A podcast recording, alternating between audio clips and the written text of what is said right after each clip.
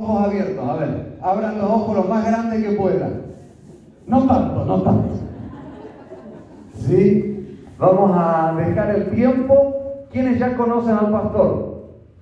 Veo algunas manos que no se levantaron, así que en amor a ellos voy a presentar. Pastor Marcos Bonfil, él es líder eh, de la iglesia mundial, ¿sí? él es líder para la iglesia en todo el mundo. Cada mes recorre distintos puntos del planeta, pero no de paseo, no, él no va haciendo turismo, va predicando la palabra de Dios. Eh, el pastor de Brasil, ¿sí? Se van a dar cuenta, pero habla muy bien el español. Ojalá yo hablara así el español. ¿No? Aunque también me cuesta a veces, me trago, incluso en español, y es mi lengua materna. Eh, así que vamos a aprovechar, pastor estuvo acompañándonos aquí desde el jueves, viernes, sábado de mañana aquí con los hermanos del centro y hoy entonces estamos culminando este espacio él prometió hoy una historia. Así que yo estoy con los ojos abiertos y atentos porque me encanta la historia. ¿Qué más le encanta la historia? Muy bien. No voy a, no voy a usar el micrófono. Acercamos ahí el... Sí.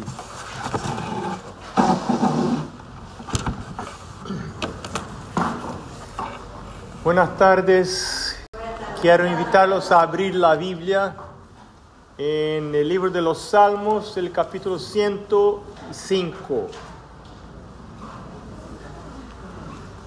que fue la lectura sugerida para hoy en el programa Reavivados por su palabra.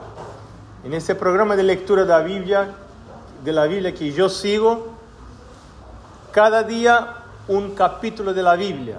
Hoy nos tocó el capítulo 105. Mañana, por supuesto, 106. Cada día un capítulo. Es muy interesante ese sistema de estudio de la Biblia. Dice, alabad a Jehová, invocad su nombre, dad a conocer sus obras en los pueblos, cantadle, cantadle salmos, hablad de todas sus maravillas. Gloriaos en su santo nombre, alegres el corazón de los que buscan a Jehová, buscad a Jehová y su poder, buscad siempre su rostro. El versículo 5 es importante para mí en este contexto.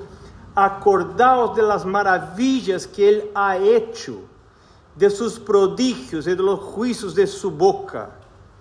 Acordaos de las maravillas que Él ha hecho. A mí me gustaría contar para ustedes varias historias de maravillas que Dios ha hecho en mi vida, en mi vida, la vida de mi familia, de Mari.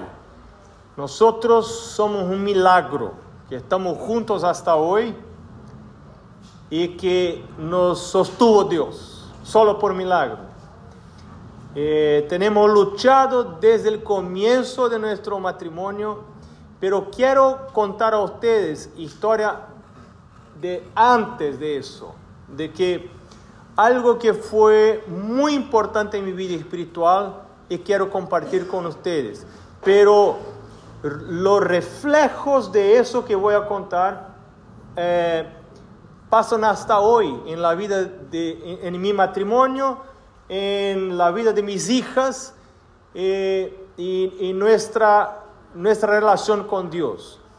Si usted eh, puede ser tan amable como oír algunos de los episodios de podcast que yo eh, sugerí en esta mañana, ahí están algunas de esas historias.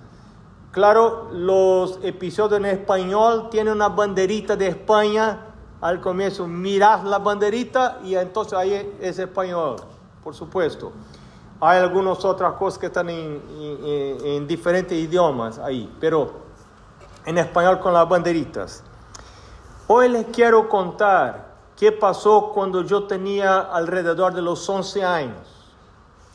Como les comenté, yo soy hijo de pastor, estaba dentro de, una iglesia y estaba con los ah, menores de la iglesia, ah, estaba frente. Normalmente mi padre no nos dejaba sentar con los otros niños de la iglesia, porque para mi padre nosotros tenemos que estar con él, al lado de él, y lo que creo que es el correcto, porque tenemos que involucrar a los hijos en el culto, enseñar a cantar, enseñar a ponerse de rodillas, enseñar, enseñar a cerrar los ojos. Si yo no los enseño, nadie los va a enseñar. Eso no, no, no aparece automáticamente. La buena semilla hay que cuidar, la mala semilla uno no necesita cuidar. Eh, surge automáticamente lo que es malo, lo bueno hay que cuidar. Pero en esa vez yo estaba ahí y empezó el sermón. Imagina, era un sermón sobre mayordomía. Ni los adultos les encanta oír sobre mayordomía, ¿correcto? Tampoco los adultos. Y yo estaba ahí dibuchando alguna cosa, pero mis oídos estaban ahí.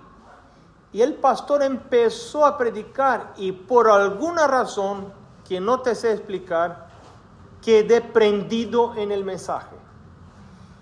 Tanto es verdad que te quiero compartir hoy lo que aprendí en ese día, cuando tenía 11 años, la decisión que tomé con 11 años, aunque después de eso salí de los caminos de Dios, pero ese mensaje quedó en mi mente hasta hoy y tiene resultado en mi vida hasta hoy.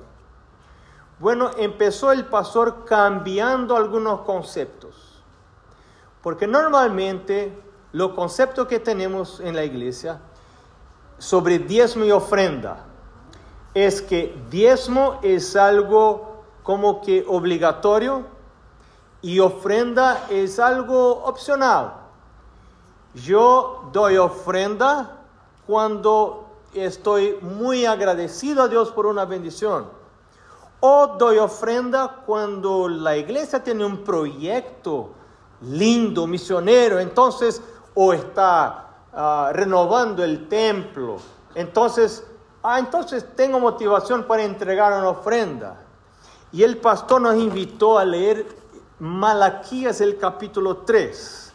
Y te invito a leer Malaquías capítulo 3. Y yo estaba escuchando. Y él habló de la pregunta que el pueblo hizo a Dios. Porque Dios les invita a volver a Él. Y entonces el pueblo pregunta en el versículo 7, al final del versículo 7, ¿en qué hemos de volvernos? Pregunta el pueblo. Y el pueblo sigue preguntándole a Dios. Y pregunta, ¿robará el hombre a Dios? Y Dios dice, pues vosotros me habéis robado. Y dijisteis, ¿en qué te hemos robado? Y la respuesta de Dios es doble. Es doble.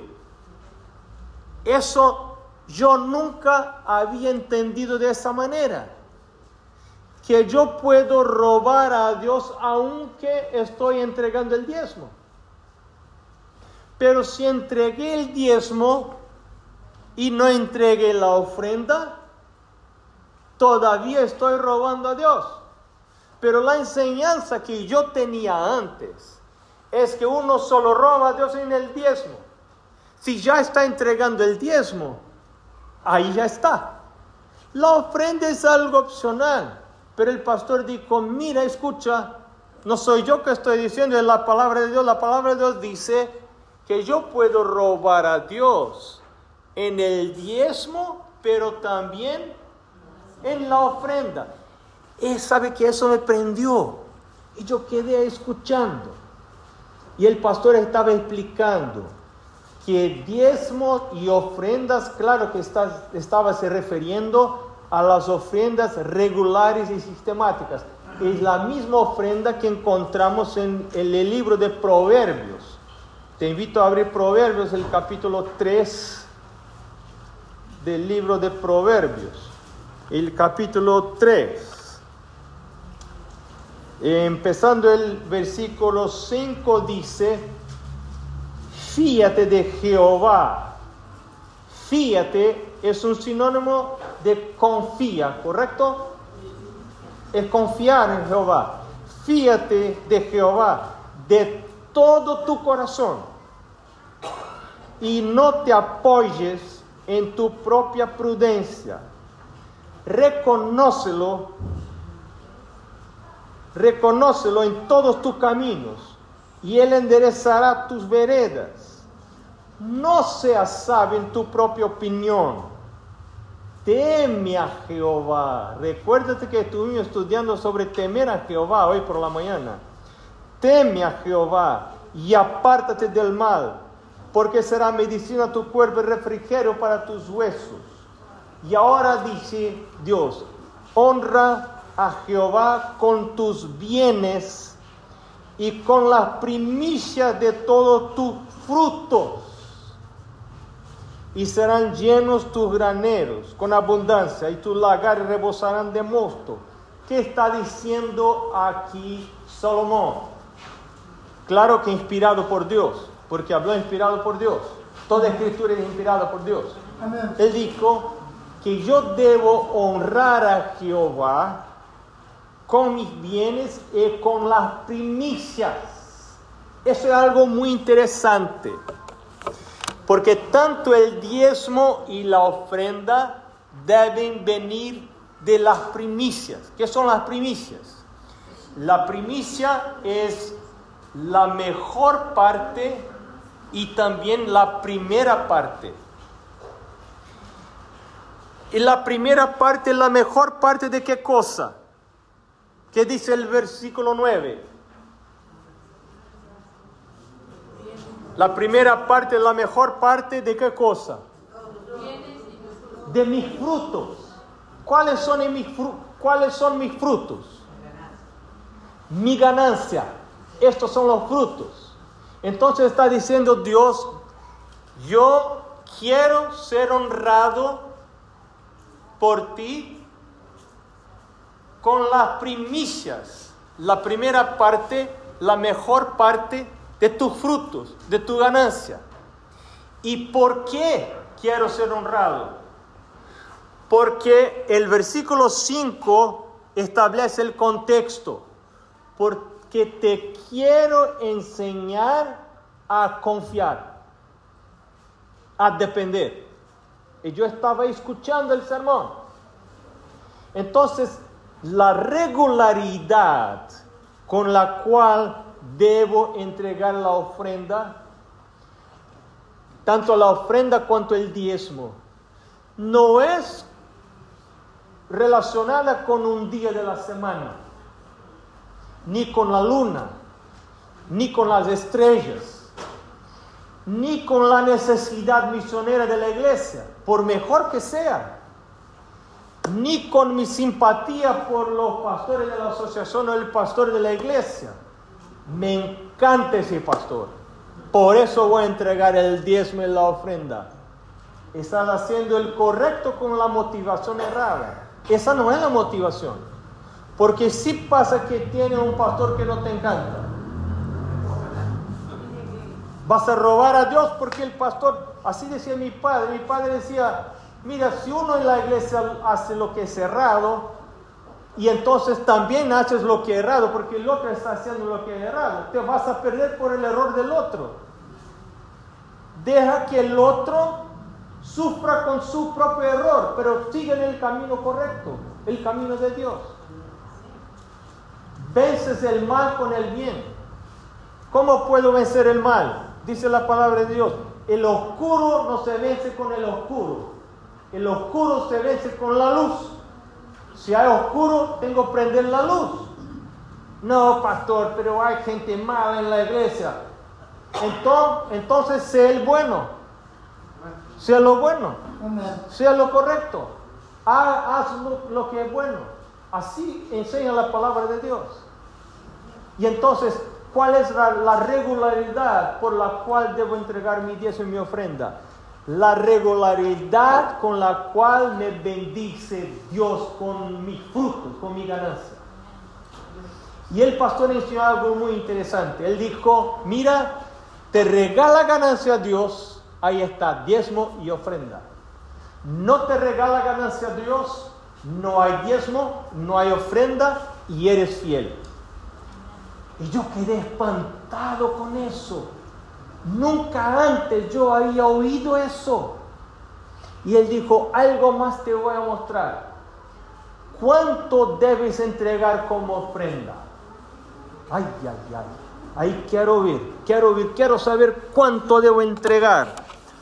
Y el pastor entonces y no, nos llevó para el segundo libro de los Corintios el capítulo 9, el versículo 6 y 7. 6 y 7. Segunda de Corintios 9, 6 y 7. ¿Cuánto debo entregar como ofrenda? Dice Dios. Pero esto digo, el que siembra escasamente, también segará escasamente y el que siembra generosamente, generosamente también segará. Cada uno de, ¿cómo? Como propuso en su corazón. No con tristeza, ni por necesidad. Hermano, estamos necesitando. No. No es por necesidad porque Dios ama, ¿qué cosa? El dador alegre. Y dice el comienzo de este versículo que uno debe dar con generosidad, pero según propuso el corazón. Y la pregunta que el pastor nos hizo en esta mañana, en este día, mucho, hace muchos años, fue, ¿ya hiciste una propuesta?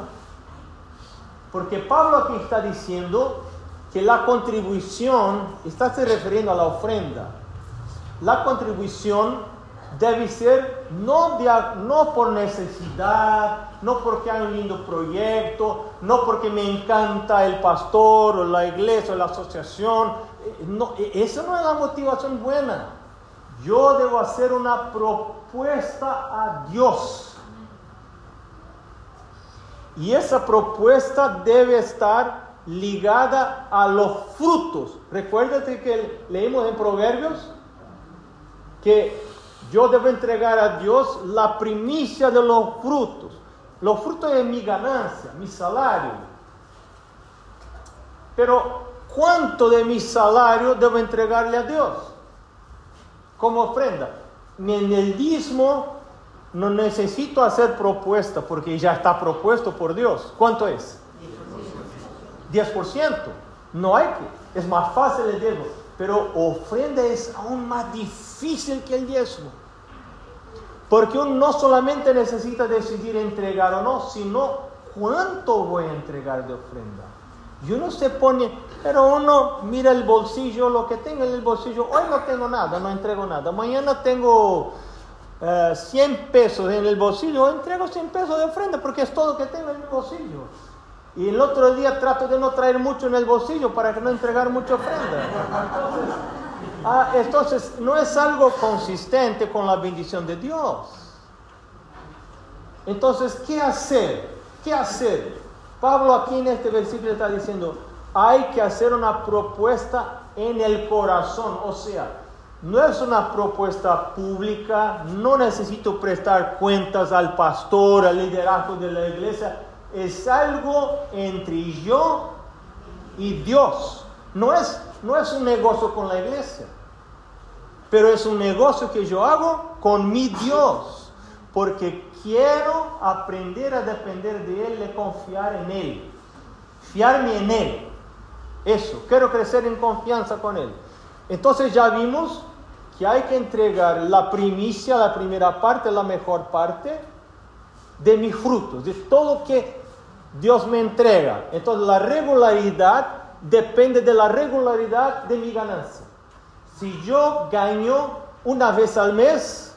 Entonces, una vez al mes debo sentarme, orar a Dios y hacer una propuesta. Yo, esa propuesta no es, eh, mi sugerencia es hacer una propuesta para el año. Este año voy a entregar eso de ofrenda. Este otro año puedo eh, hacer una diferente propuesta. Pero si, si quedo cambiando constantemente de propuesta, ya no es propuesta. ¿Correcto? Fíjate en la propuesta, haz una propuesta con Dios. Pero ¿cómo debe ser esa propuesta? Ah, eso es muy interesante. ¿Hay alguna indicación de cómo debe ser esa propuesta? En 1 de Corintios, el capítulo 6, versículo 2, verso 2, dice, cada primer día de la semana, y eso nos hablaba el pastor, cada primer día de la semana, cada uno de vosotros ponga aparte, 1 de Corintios, el capítulo 16.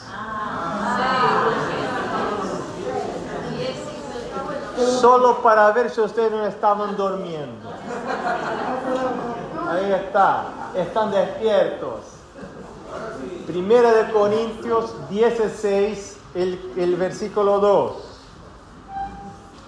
Dice así la palabra de Dios. Cada primer día de la semana cada uno de vosotros ponga aparte algo. Está hablando de contribución, no diezmo, de ofrenda. Cada uno de vosotros ponga aparte algo. ¿Cuál es el criterio para saber cuánto? Entonces dice Pablo, según haya prosperado. Y paro aquí el, verso sigue, pero aquí nos interesa. Segunda haya prosperado. ¿Qué quiere decir Pablo? Pablo quiere decir que si alguno prospera menos, la ofrenda es menos. Si uno prospera más, la ofrenda es más. Si uno no prospera, no tiene ingreso, entonces no tiene ofrenda. Correcto. Porque la ofrenda es basada en la bendición de Dios y no en mi bondad. Sabes que soy una persona tan bondadosa, no es humilde, pero es, se cree bondadosa. Soy una persona tan bondadosa que voy a entregar una ofrenda. No, así no es. No es lo que propone Dios. Dios propone que mi ofrenda sea basada en su bendición. Él es siempre el primero que da. Y cuando yo entrego algo es basado en lo que me dio Él. No, no soy yo que soy el bondadoso, sino es Dios que es el bondadoso. No soy yo que soy el donador, sino Dios es el donador. Él me regala bendiciones.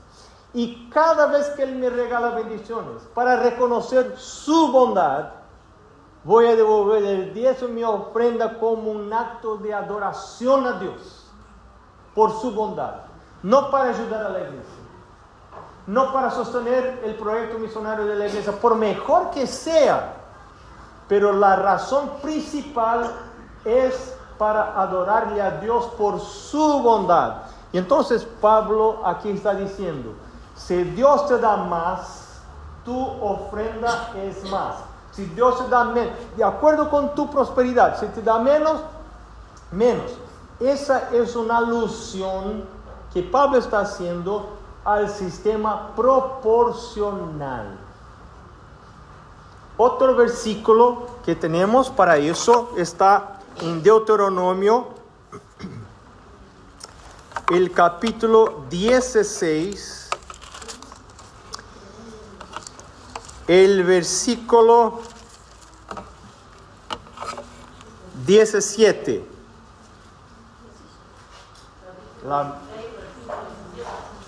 Deuteronomio 16, el versículo 17. Dice, cada uno con la ofrenda de su mano conforme la bendición de Dios, conforme la bendición que Jehová tu Dios te hubiera dado. Mira, si la bendición es grande, la ofrenda necesita ser grande. Si la bendición es pequeña, la ofrenda es pequeña. Si no hay bendición,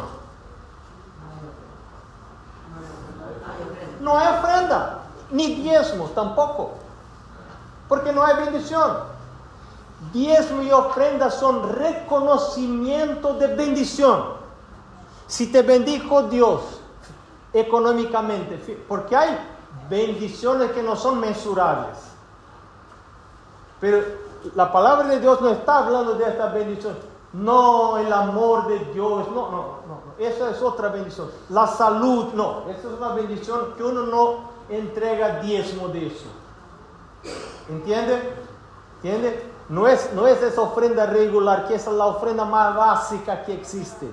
No, esa es la ofrenda que entrego cuando recibo una bendición económica, financiera. Y entonces la pregunta, eso es muy interesante que aprendí en ese día de ese pastor, pastor Josino Campos, ya está fallecido hace mucho tiempo. Él dijo, ¿por qué no entregar, no hacer una propuesta a Dios? de una ofrenda de un monto. Porque yo sé que hay personas que ofrecen a Dios, hacen una propuesta a Dios de un monto. Y le dicen a Dios, Dios, todos los sábados me voy a la iglesia y están con corazón muy agradecido. Entonces dice, me voy a llevar a Dios como dos mil pesos. Imagina, todo el sábado me voy a entregar en la iglesia como ofrenda dos mil pesos. Bueno, en ese sábado voy a la iglesia, entrego dos mil pesos. El otro sábado voy a la iglesia, entrego dos mil pesos. Pero pasa como seis meses, estoy entregando mis dos mil pesos. Me viene alguien del notariado, ahí, así se habla, del, eh, del escribano ahí de la ciudad, y dice, ¿sabe que descubrimos algo? Que falleció un tío que no conocías. Y era un hombre muy rico. Y murió ese hombre y, y dejó una hacienda, puerta cerrada con todos los animales, los la casa, los, los camiones, las cosas, los tractores, la, toda la, hacienda. Ahora es tuya la hacienda. Y de la noche para el día, ese es nuestro hermano que tenía la propuesta de cuánto? Dos mil pesos por sábado. Feliz, contento, grato a Dios. Ese hombre ahora es riquísimo. Quedó rico de la noche para el día.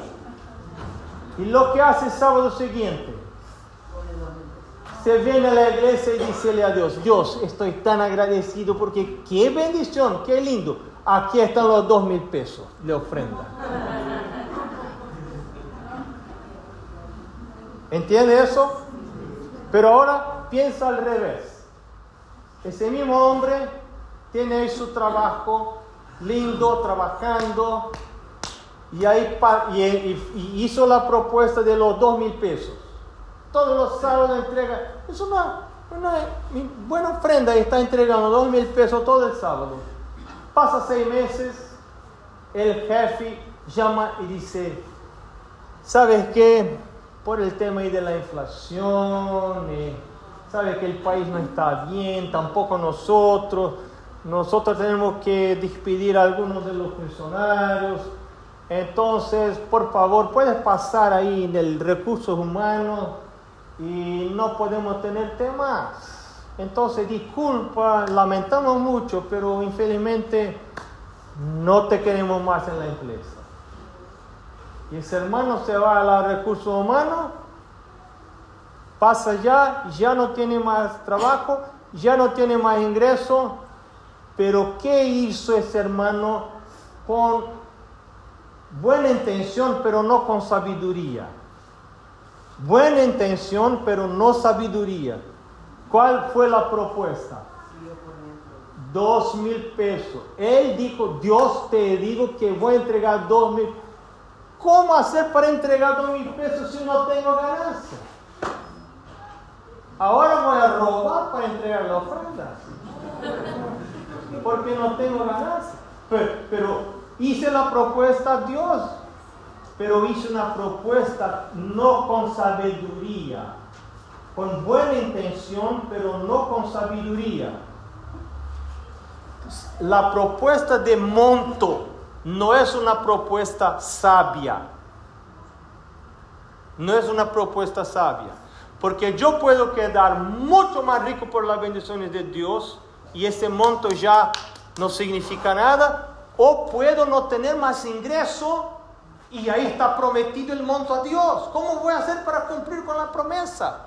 Entonces, la palabra de Dios nos indica que debemos hacer un otro tipo de propuesta. ¿Cómo, cómo proponer a Dios lo que voy a dar? En lugar de proponer un monto, debo proponer un porcentaje para mi ofrenda. Y entonces voy a decir a Dios, Dios, entiendo que la ofrenda, de acuerdo con tu palabra y Malaquías que leímos, es tan importante cuanto el diezmo. Tal cual el diezmo. Si no la entrego la ofrenda, no estoy siendo correcto con Dios. Entonces, Dios, aprendí también que necesito hacer una propuesta. Voy a hacer una propuesta.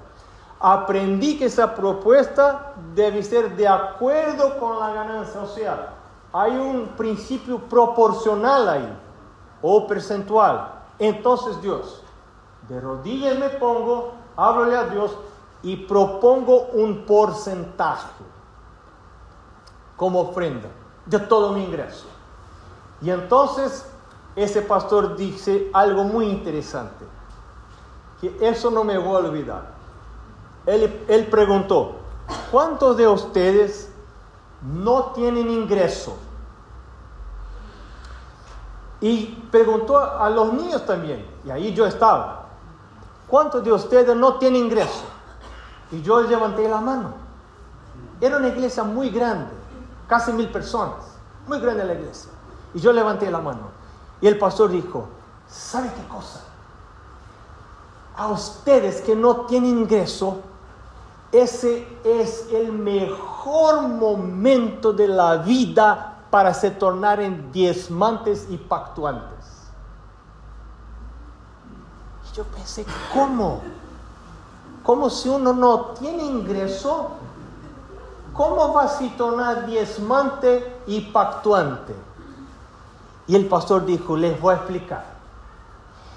Si no tienes ingreso, ¿cuánto es tu ganancia?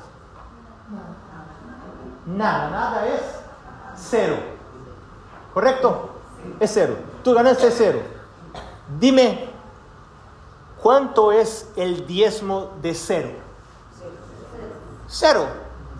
Y si tu pacto, tu ofrenda percentual es, vamos a suponer, 5%, ¿cuánto es 5% de cero? Cero. Entonces decides ser diezmante y pactuante. Pero si tu ganancia es cero, el diezmo de cero es cero y el pacto de cero, la ofrenda de cero es cero y eres fiel.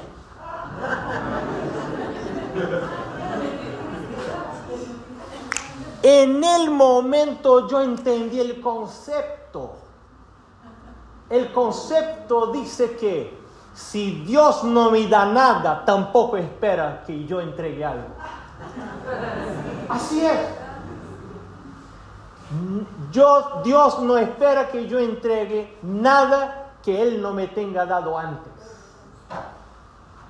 Siempre es Él que me da antes. Él provee y entonces la ofrenda es un reconocimiento de que lo que tengo en manos vino de Él. y confío que Él me puede regalar más. Por eso entrego a Él.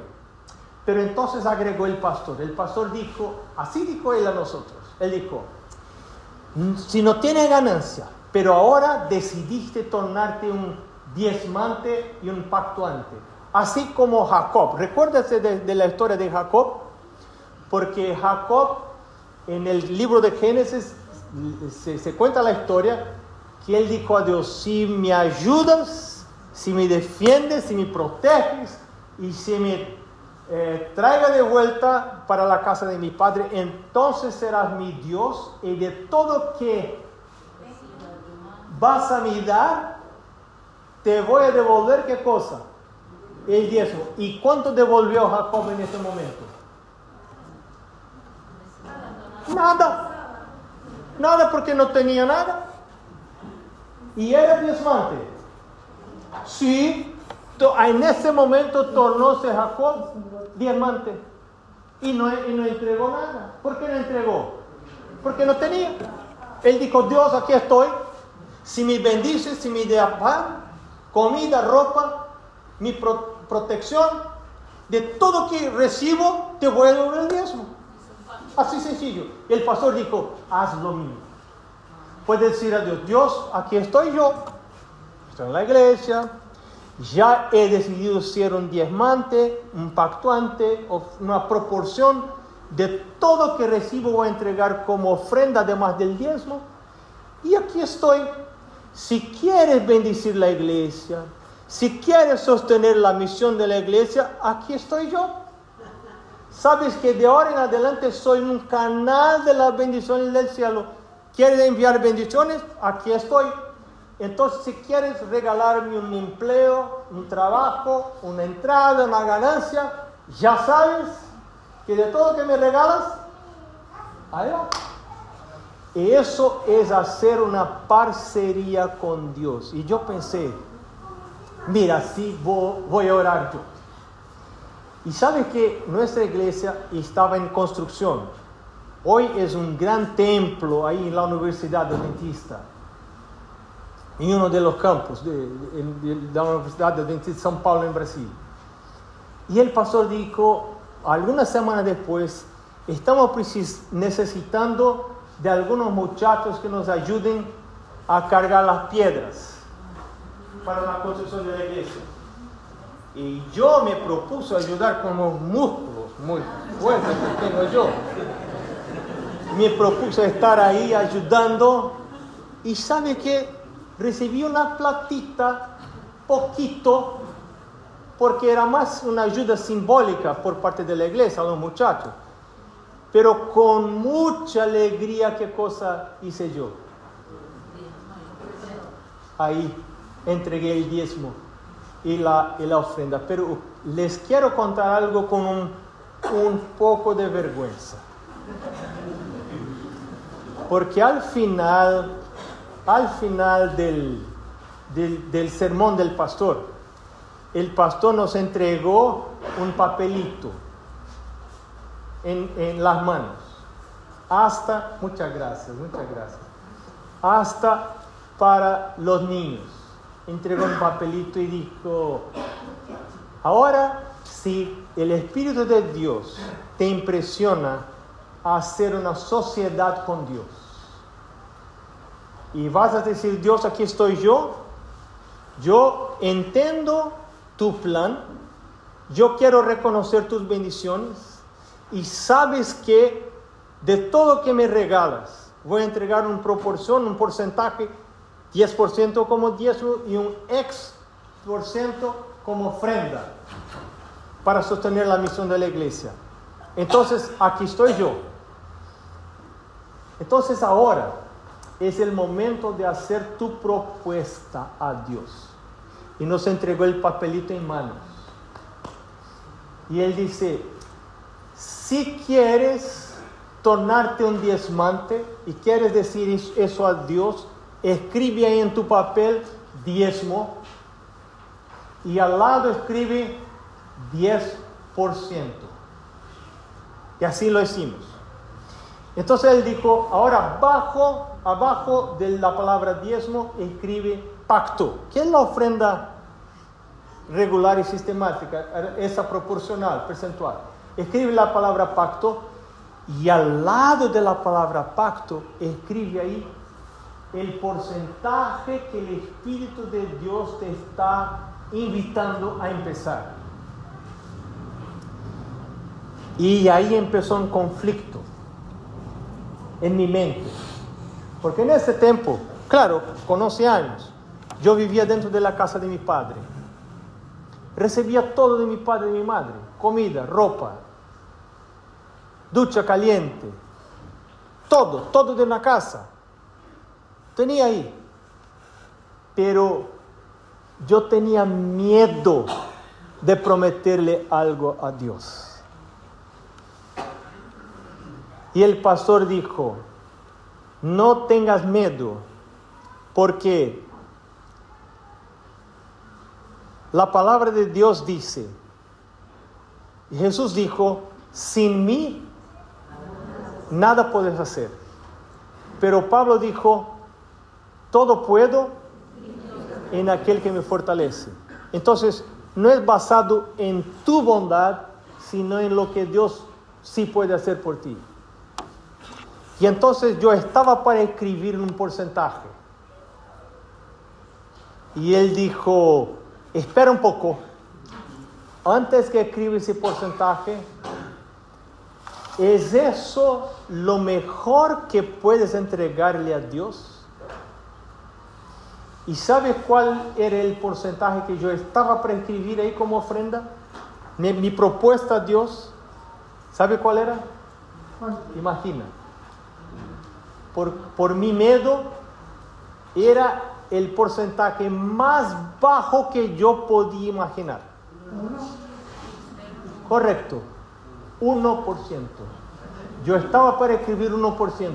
Y ahí llama el pastor y dice, mira, es lo mejor que puede entregar. Expresa tu gratitud a Dios. Y mi madre siempre decía, estuviste a la muerte ibas a morir, pero Dios salvó tu vida varias veces. Eres dedicado a trabajar para Dios por toda tu vida. Dios salvó tu vida para que trabajes para Él. Eso decía mi madre y mi padre todo el tiempo. Y cuando el pastor pregunta, ¿es esto, este porcentaje expresa tu gratitud a Dios? yo pensé, mira, es lo mínimo que uno puede imaginar. A, este tiempo era lo que yo podía imaginar, lo mínimo. Yo pensé, necesito aumentar eso. Pero ahí estaba el conflicto, el conflicto. Finalmente decidí aumentar. ¿Sabe qué cosa escribí en el papelito? 1,5.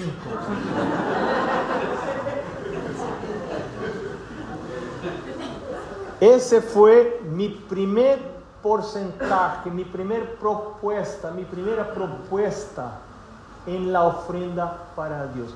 Te pregunto algo. ¿Crees que aceptó Dios mi propuesta?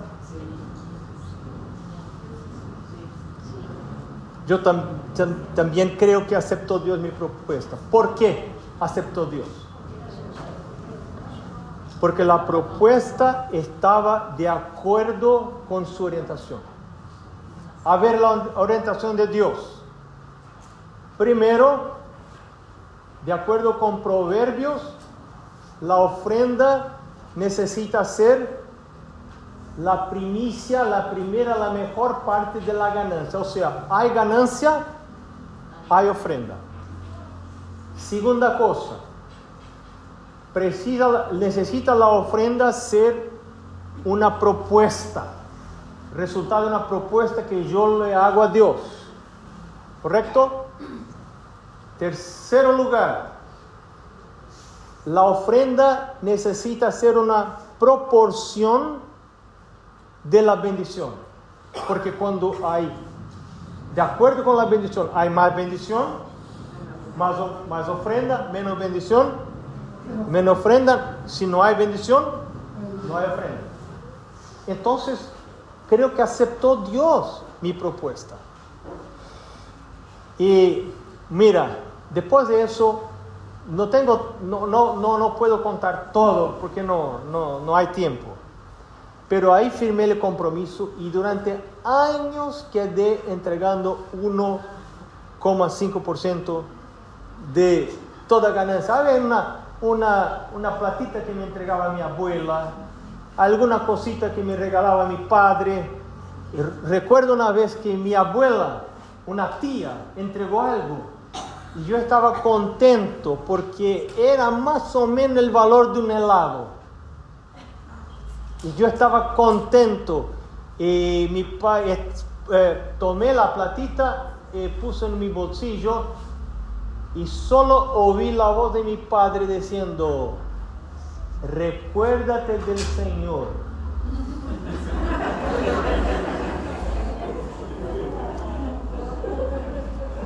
No quería entregar el diezmo, no, no, y te confieso que todavía muchas veces no, aún no quiere entregar el diezmo.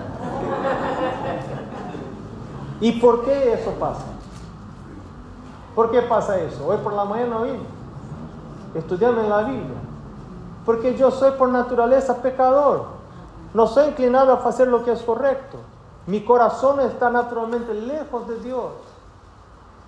Pero cuando yo tenía alrededor de los 18 años, yo empecé a orar a Dios por un trabajo. Yo no, todavía no tenía trabajo, ya estaba estudiando facultad, teología, y yo quería un trabajo. Y finalmente eh, Dios arregló para que yo tuviera un trabajo. Yo empecé a trabajar como eh, maestro de música en, escuela, en dos escuelas adventistas y después el director del coral de, las dos eh, escuelas adventistas. Y yo quedé tan contento con mi primer ingreso de trabajo verdadero como gente grande que resolví, decidí doblar el diezmo. Entonces de uno, eh, eh, el diezmo no, doblar la ofrenda, la proporción de 1.5 a 1,5 para 3%. Y entonces empecé a entregar 3%. Eso duró algunos añitos más hasta que conocí una morena muy linda. Y entonces cuando nos casamos, Dios la dio un trabajo y yo tenía el trabajo ahora como pastor entonces decidimos nosotros poner nuestra ofrenda para 5%. Y una cosa muy interesante es que yo estaba orando a Dios. Dios, ¿debo casar con esa muchacha o no? Le preguntaba a Dios. Y, y no tenía, ah, yo quería una respuesta de Dios. Sí. No lograba oír nada. Entonces empecé a estudiar lo que podía en la Biblia, en el espíritu de profecía. Hay alguna orientación interesante en el libro Mensaje a los jóvenes.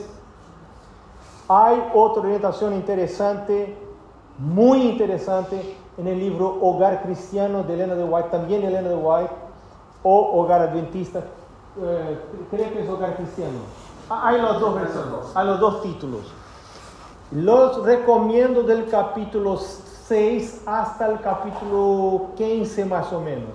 Son para de capítulos. 7, 8, 8, 9 capítulos. Del 6 hasta el 14. Por ahí. Eh, cómo elegir, cómo escoger un cónyuge.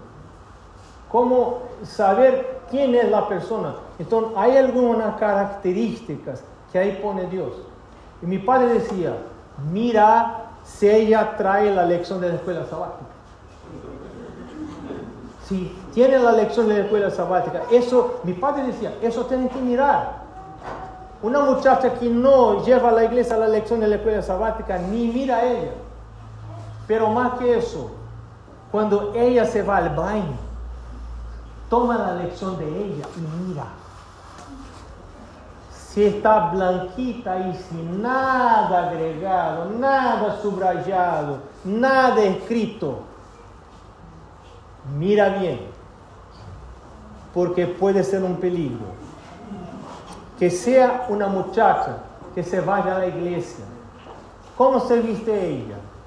¿Cómo se relaciona con los otros muchachos? Todo eso miraba yo. Parecía que estaba bueno. Pero todavía yo quería una respuesta. Entonces una noche se me ocurrió, imagínese yo me caso, ahora yo soy diezmante y pactuante. Yo entrego el diezmo no para una ayuda a la iglesia, es el revés. Yo entrego porque fue ayudado por Dios y quiero reconocer que fue ayudado por Dios y quiero devolver a Él. Claro que devuelven a la iglesia, que es el alfolí, la casa de Dios. Ahí entrego yo, para honrar a Él.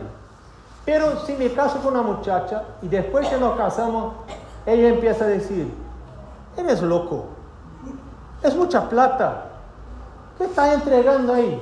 No, te hicieron lavado de cerebro. No lo hago, no, no, no, no estoy de acuerdo. Entonces, ¿cómo puede una casa subsistir de esa manera? Entonces yo pensé, mira, mañana tenemos un paseo del colegio voy a hablar con ella. Voy a decir, ella ya sabe que me quiero casar. Y entonces voy a preguntar si ella está de acuerdo. Entonces empecé a explicar el tema del diezmo, que ella ya conocía, pero el tema de la ofrenda ella tampoco conocía. Y cuando expliqué el sistema, que es un sistema proporcional, y que en ese tiempo yo tenía la proporción de 3%, porque todavía no, no, habíamos casado, ella dijo, mira, qué lindo, sí, yo quiero participar también, me encanta eso. Yo pensé, alabado sea Dios. ¿Qué haría yo si me decía no? Iba a ser muy, iba a ser muy difícil. Entonces nos casamos y ahí pasamos a 5%. Ustedes no pueden imaginar qué pasamos nosotros, porque en ese tiempo la inflación en Brasil se subió a algo que ustedes jamás miraron en Argentina. Ustedes están con inflación, solo para que tengan una idea, ustedes están con inflación alrededor de 100 alguna cosa al año. Nosotros nos casamos en 86. Alrededor de los años 90, la inflación en Brasil en un año alcanzó 1900 y pico por ciento al año. Es algo que solamente viviendo uno puede saber lo que es. Lo que pasa para ustedes de semana a semana, quizá de cada dos semanas, un cambio significativo, para nosotros era día al día. Día al día la plata perdía todo el valor o mitad del valor. Entonces uno compraba, uno recibía el salario y se iba al supermercado para comprar las cosas. Pero cuando ahí llegaba no encontraba nada porque todos ya habían tenido la misma idea. Reciben la plata y se van al supermercado. Y si uno llega después, ya no hay nada para comprar. Entonces yo tengo la plata, pero no hay nada para comprar. Y cuando aparecen las cosas en el supermercado, mi plata ya no vale nada. Exactamente nada. Nosotros tuvimos algunas experiencias. Uh, les voy a contar una experiencia, solamente esa, por el tiempo. En esa época ya teníamos las dos nenas. Y yo no sé cómo decir, en, ese tiempo nosotros comprábamos pañales de tela, porque no teníamos plata para pañales eh, descartables. No teníamos plata. Muy difícil la situación.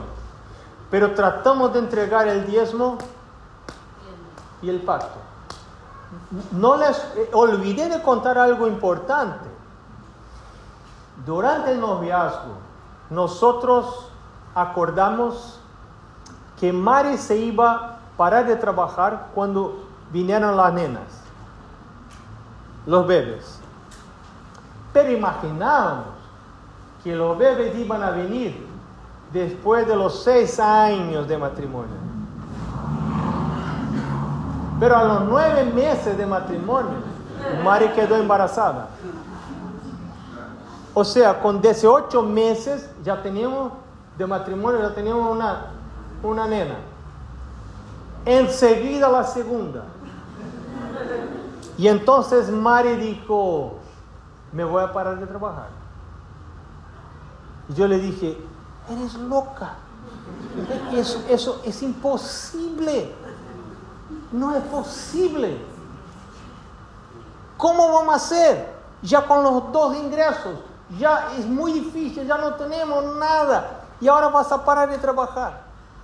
Y entonces empezó una lucha, porque yo pensé en rebajar mi proporción, mi porcentaje. Yo pensé, mira, Dios sabe lo que está pasando, Dios sabe que estamos en esa inflación, Dios sabe que no tenemos plata, Dios sabe que Mari está parando de trabajar. Y yo pedí, imploré, Mari, Mari, por favor. Pero ella, me dijo, ¿no combinamos nosotros? ¿No acordamos nosotros? ¿No acertamos eso? ¿Por qué ahora, ahora no quieren nuestras hijas? Yo necesito quedar para cuidar de ellas. Yo pensé, mira, ¿qué pasa si un pastor está endeudado? Entonces no puedo pedirle a mi padre que me ayude. Tampoco puedo pedir a mi suegro. Porque así me enseñó mi padre. No le pida a tu suegro, porque si se pide a tu suegro, él va a mandar en tu casa. Entonces, no, pensé no, pensé no, tampoco podía pedir a la iglesia. Hermanos, hoy sábado por la mañana les quiero decir que estoy con hambre. No tengo plata. Un pastor no puede decir eso. Entonces era una situación muy difícil. En ese tiempo yo era pastor, yo empecé el trabajo como pastor de, de, uno de los distritos más pobres de mi país. Pero en ese momento yo estaba en el distrito que en ese tiempo era el más rico del país, o sea, los hermanos con mucha plata, mucha plata, muy ricos. Y yo estaba en una situación muy difícil. Y entonces, ah, una mañana, Mari se fue a trabajar. Esa historia ustedes pueden escuchar en mi, en mi podcast. No voy a contar, voy a contar otra historia que todavía no está en el podcast. Una vez, Mari me dijo, en, el inicio de la semana, ella me dijo, ¿sabe qué? Ese sábado no me voy a la iglesia. Imagina esposa del pastor diciendo, no me voy a la iglesia. Y yo le pregunté, yo pensé, está apostatando, yo pensé, está apostatando mi esposa, yo pastor, mi esposa no se va a la iglesia. ¿Qué voy a decir? Yo, yo soy, yo no, consigo mentir, no sé mentir. Y, ¿Qué voy a decir? Si los hermanos me preguntan, ¿a dónde está tu esposa, pastor? Bueno, quedóse en casa. Imagina, un pastor va a decir eso. Pero mentir, si, yo minto, voy a perder mi salvación. Puedo arrepentirme, pero no se puede juguetear con Dios. Entonces pensé, estoy en problema. Y le pregunté a ella, ¿por qué no te vas a la iglesia sábado? Y ella me dijo, ¿sabe qué? Eso que cubre los pañales de tela es una, un, pantaloncito de plástico. ¿Cómo se llama eso? ¿Cómo hermano? Bombacha de goma. Gracias. Nunca había oído eso en español. Bombacha de goma, exactamente eso, que cubría los pañales de tela nosotros teníamos como muy poca y todas pocas ya estaban rompidas. Entonces yo tomaba un adhesivo, así se dice, una fita, y colaba, juntaba las partes que estaban rompidas y había algunas bombachitas de, esta, de, de goma que ya era más fita que bombachita. Porque ya estaba todo rompido y ya ahí se pasaba, se mojaba toda la ropa porque ya no, no prendía la humedad ahí dentro. Entonces Mari dijo, ¿sabes qué? Yo estoy con vergüenza de las hermanas. Muy bien vestidas en la iglesia. En la, iglesia. Mira, esa iglesia hasta hoy tiene un lago a la frente de la iglesia. Un lugar muy lindo, en medio de una floresta, una iglesia de piedra. Un, lugar maravilloso, un, un estacionamiento muy grande. Y yo era pastor ahí y no tenía plata para, comprar un, una bombacha de goma. Imagina, en serio, no tenía plata para comprar una bombacha de goma. Y se fue pasando la semana y yo preocupado, pensé, ¿qué voy a hacer? Esa mujer se está apartando de Dios, no quiere ir a la iglesia. Estaba muy preocupado. Entonces, en el día viernes salí para caminar en los negocios cerca de mi casa. Y me fue preguntando en los negocios quiénes le querían vender una bombacha de goma con un cheque, con fecha, ¿cómo se dice? Con fecha, con fecha para como dos semanas o tres semanas. Un cheque. Claro, nadie lo quería porque la plata en el día siguiente ya no valía nada. Ahora vas a aceptar un cheque con, fecha para, para dos semanas. No va a valer nada. Y nadie me, que, me quiso vender la, la bombacha de goma. Una por lo menos. Hasta que al final una mujer, una japonesa, dueña de un negocio, dijo, te vendo, te vendo tres bombachitas de goma, con un cheque para como dos semanas. Por bondad de ella, como que me dando, porque el cheque no iba a valer nada. Y entonces tomé la bombachita, nos fuimos a la iglesia. Mari se convirtió y se fue Y entonces estuvimos en la iglesia, prediqué en el sábado por la mañana. A la salida de la iglesia, yo normalmente salía por el pasillo, tomaba a Mari por la mano, íbamos los dos hasta la puerta y ahí quedábamos los dos saludando a los hermanos y porque se iban al comedor, había un comedor de la iglesia cerca de la iglesia ahí. Estuvimos ahí uh, saludando a los, los hermanos y Mari estaba con una bolsa a donde estaba la ropa de las nenas, los zapatos, uh, las, las bombachas de goma, todo que teníamos ahí, unos platitos que uh, habían recibido de regalo en la escuela sabática, uh, lo, lo, que teníamos estaba en, en, esa bolsa. Mari puso la bolsa al lado y quedamos ahí saludando a los hermanos. Al final, antes de nos irnos al comedor, ella bajó para tomar la bolsa y ya no estaba más la bolsa. Y Mari dijo, ¿pegaste la bolsa? de la nena? ¿Agarraste? ¿Agarraste la, la, bolsa de la nena? No, no, no agarré. ¿Seguro? Sí, claro, yo estoy saludando a los hermanos. No, no, pero no está. Yo le dije, no te preocupes, porque los muchachos de la iglesia, teníamos mucha amistad con los muchachos de la iglesia, los jóvenes de la iglesia. Ellos tomaron la, seguramente la tomaron para hacer broma con nosotros, está, va a aparecer, no te preocupes. pero estoy, ya necesito cambiar los pañales y ahora ya están mojadas la, la, la nena, ¿Qué, ¿qué voy a hacer? No te preocupes, vamos al almuerzo, después vemos lo que pasa. Nos fuimos al almuerzo, al final del almuerzo, Mari, y la bolsa.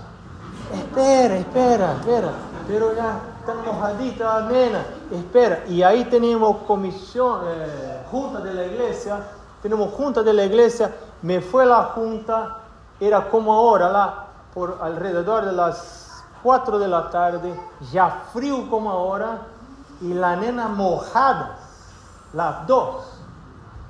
Y Mari hizo algo que ella jamás lo haría, pero una madre para defender sus, su nena queda diferente. Ella se fue a la puerta de la junta de la iglesia y puedo hablarte un poco. Y yo salgo, ya sabía lo que era. Yo salgo de la junta de la iglesia y María dijo, ¿y la bolsa? La nena está mojada, van a se enfriar. Y yo dije, espera, estamos terminando la junta. O sea, la junta no termina nunca. Eh, y entonces, mira, al final toda la iglesia empezó a buscar la bolsa y buscaron por todos los lugares. Nadie logró encontrar la bolsa. Y nos fuimos a la casa cerca de la puesta del sol. Y cuando llegó el horario de la puesta del sol, paramos el auto, el coche, en un lugar, el sol estaba ahí, yo recuerdo, frío el día, y cantamos un himno, y cuando empezamos a orar, yo oí Mari llorando, Mari estaba llorando. Y uno versículo vino a mi mente que dice, Romanos 8, 28, que dice, todas las cosas contribuyen para el bien de aquellos que aman a Dios. Y a veces, hermanos, una, una, lo que miramos como una maldición puede ser una bendición disfrazada. Nos fuimos a la casa sin, sin las, las, uh, la, bombacha, de goma, sin nada, sin los zapatos, sin la ropa, los zapatitos, la ropa, nada. Nos fuimos a la casa.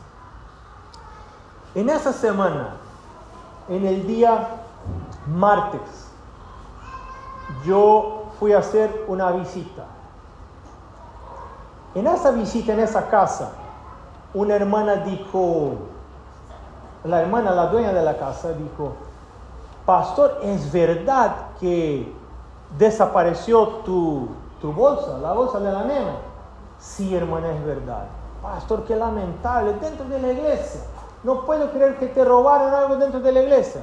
Tampoco yo, hermana. Creo que fue una broma, algo que hicieron, pero no logramos encontrar. ¿Y qué había ahí? Entonces escribí, ya había dicho eso para mucha gente, pero otra vez, las, las, uh, ahí está, la bombacha de goma, los, los zapatos, uh, la ropita, las cosas, uh, algunos platos de, de, plástico que estaban. Es hey pastor, ¿sabe que los platos de plástico son de la fábrica de mi marido? Mi esposo, ¿qué, hace los, los, los, cuántos platitos tenía ahí?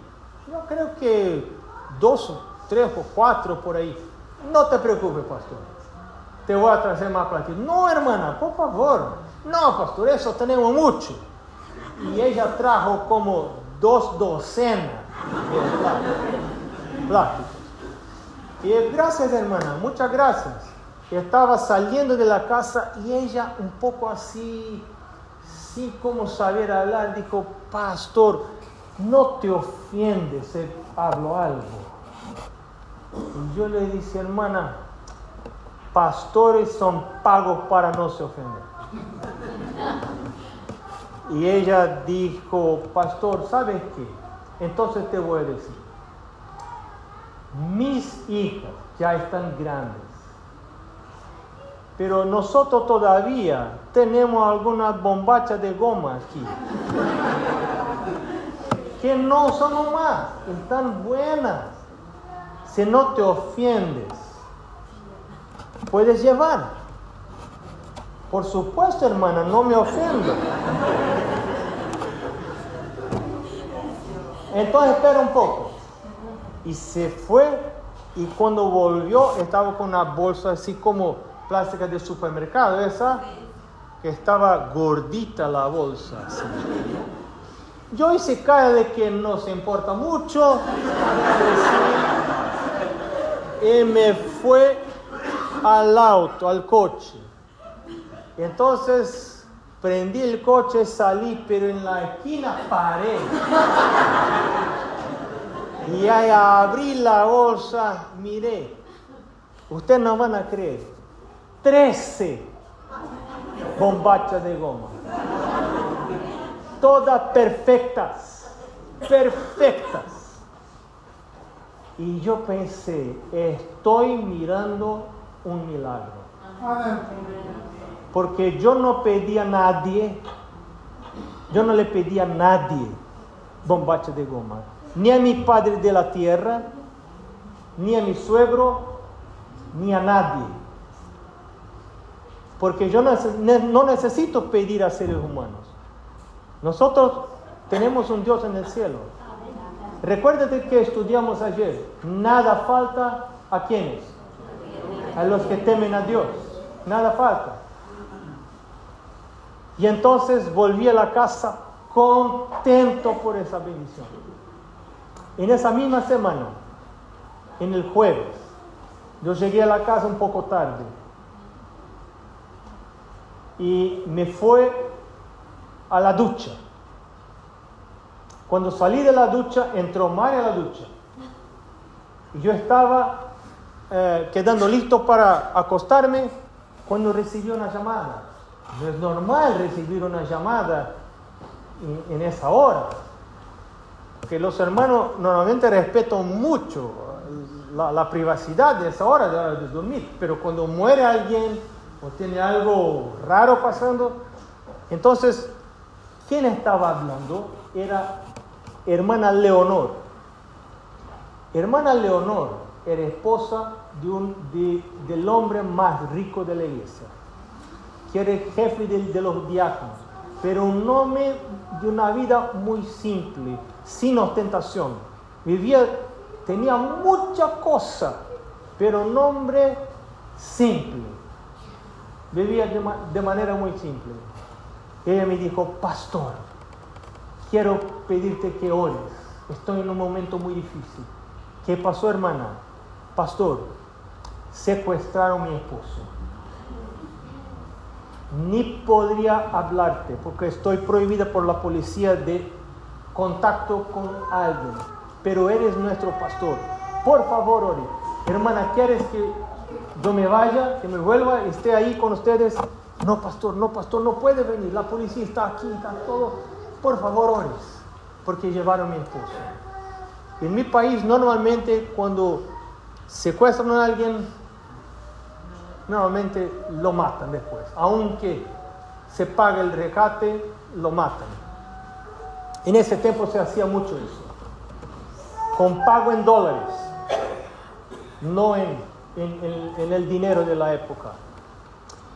Y entonces, sábado cuando llegamos a la iglesia, momentos de oración y la iglesia conmovida por lo que pasó.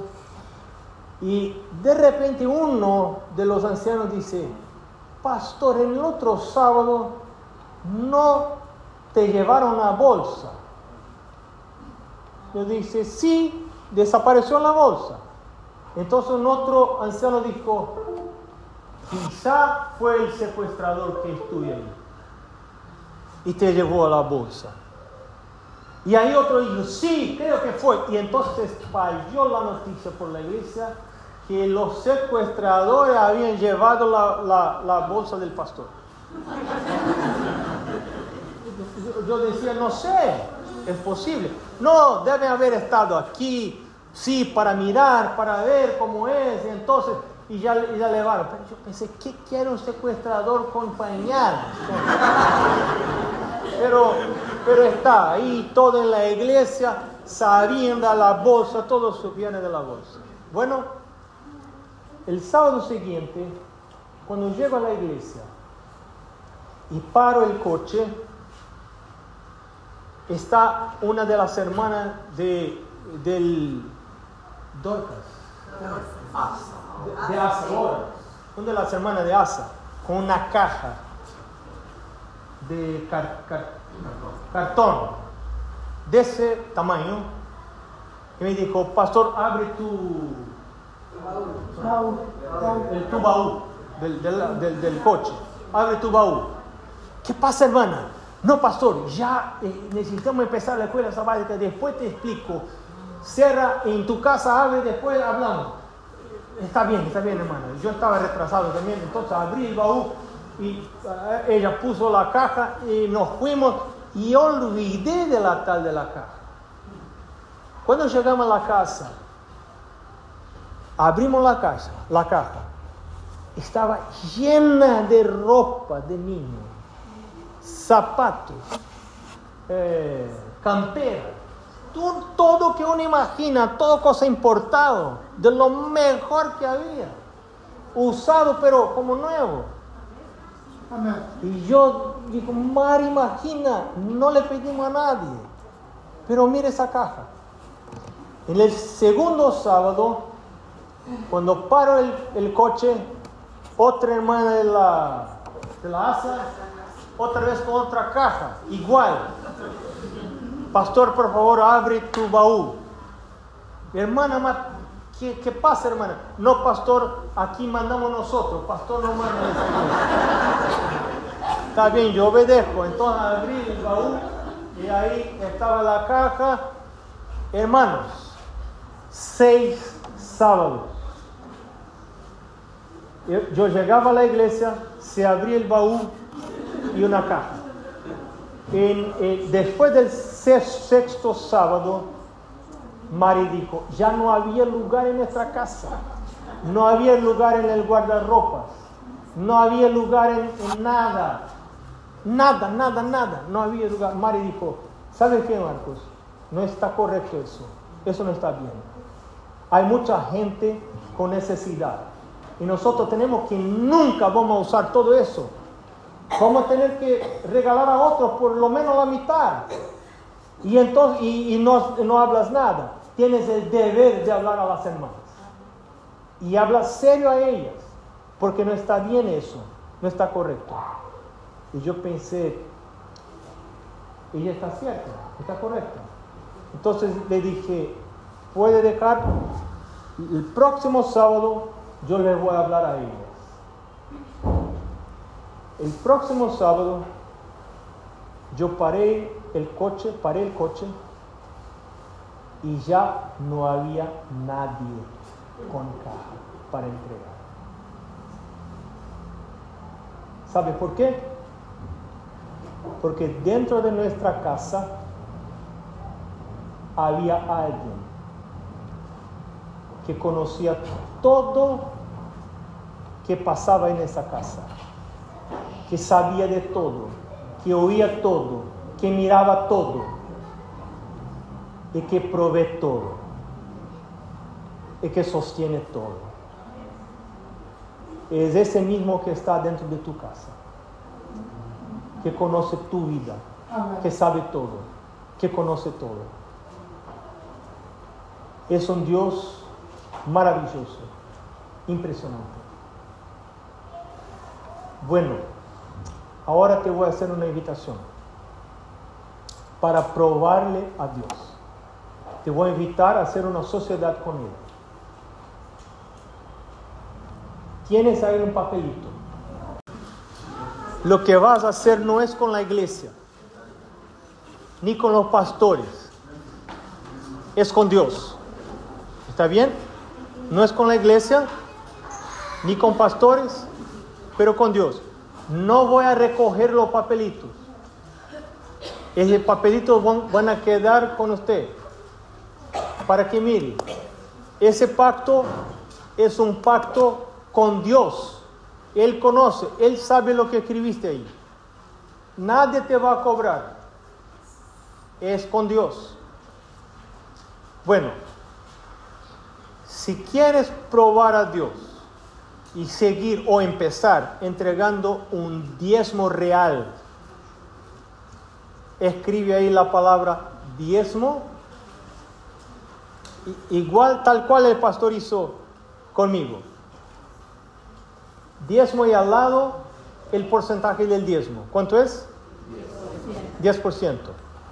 Y recuérdate, si no tienes ingreso, esa es la mejor época de hacer ese pacto con Dios.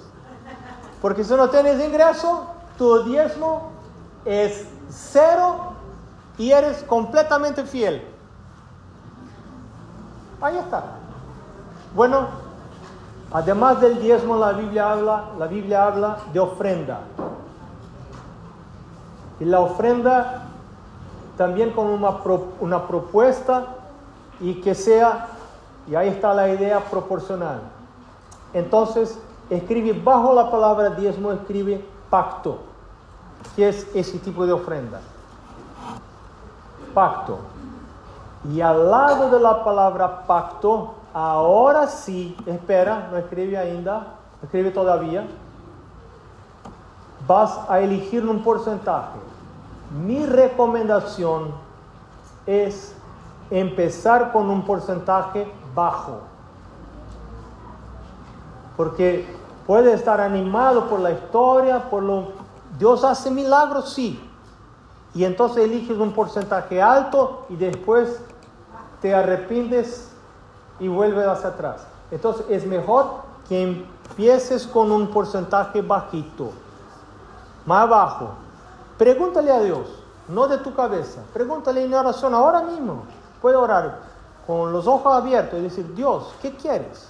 Espíritu Santo, ¿cuál es tu deseo para mi vida? Yo quiero ser guiado por el Espíritu Santo. Quiero elegir un porcentaje que voy a cumplir.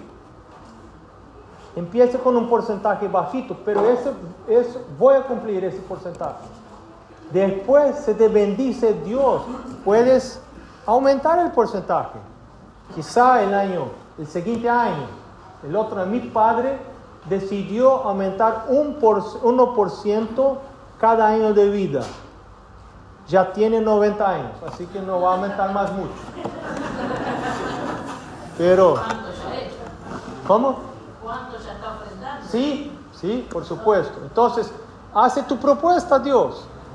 Dile a Dios, Dios, aquí estoy. Quiero hacer una sociedad contigo. Yo termino, por ejemplo, el pacto que lo estoy haciendo, pero a fin de año, Hace la propuesta.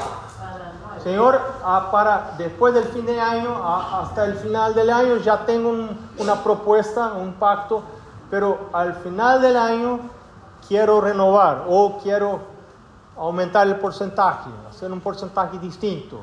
Ahí está. Entonces puede escribir eso. Y ahora después de escribir, te voy a invitar a orar. Nuestro Dios, en nuestras manos están estos papelitos. Parece algo muy sencillo, pero en ellos está algo de precioso de nuestra vida. Queremos aprender a vivir por la fe y no por la vista. Queremos aprender a mirar hacia arriba, a Dios como el donador de todas las cosas. Ayúdanos, enséñanos, aumenta nuestra fe, ayúdanos a confiar más. Sabemos que sin Jesús nada podemos hacer, pero todo podemos hacer en aquel que nos fortalece. Señor, bendice a cada decisión que está siendo tomada ahora. Te rogamos en el nombre de Jesús. Amén.